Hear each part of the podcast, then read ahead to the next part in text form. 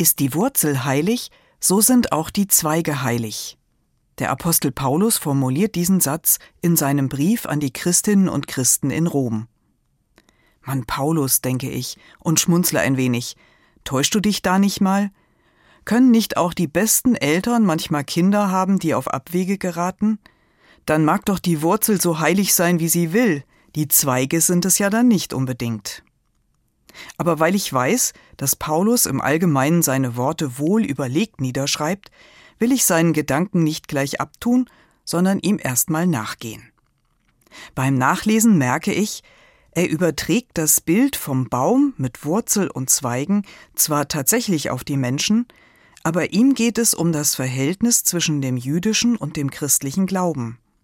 Das Christentum wurzelt im Judentum, erinnert er, und bei allen Unterschieden sind diese beiden Religionen doch miteinander verbunden. Und dabei sollten die einen und die anderen respektvoll miteinander umgehen. Dieser Gedanke gefällt mir, und ich frage mich, wie Paulus den Islam hier noch einordnen würde. Zu seiner Zeit gab es den muslimischen Glauben noch nicht, Mohammed hat erst später gelebt.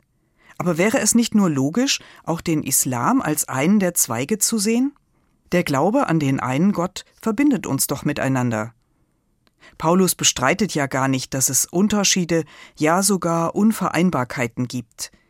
Aber er macht sich stark für gegenseitige Achtung. Keiner und keine soll auf die anderen herabsehen, sondern sich vielmehr bewusst machen, was verbindet. Und das gilt ja dann wohl auch wieder für das Leben in der Familie.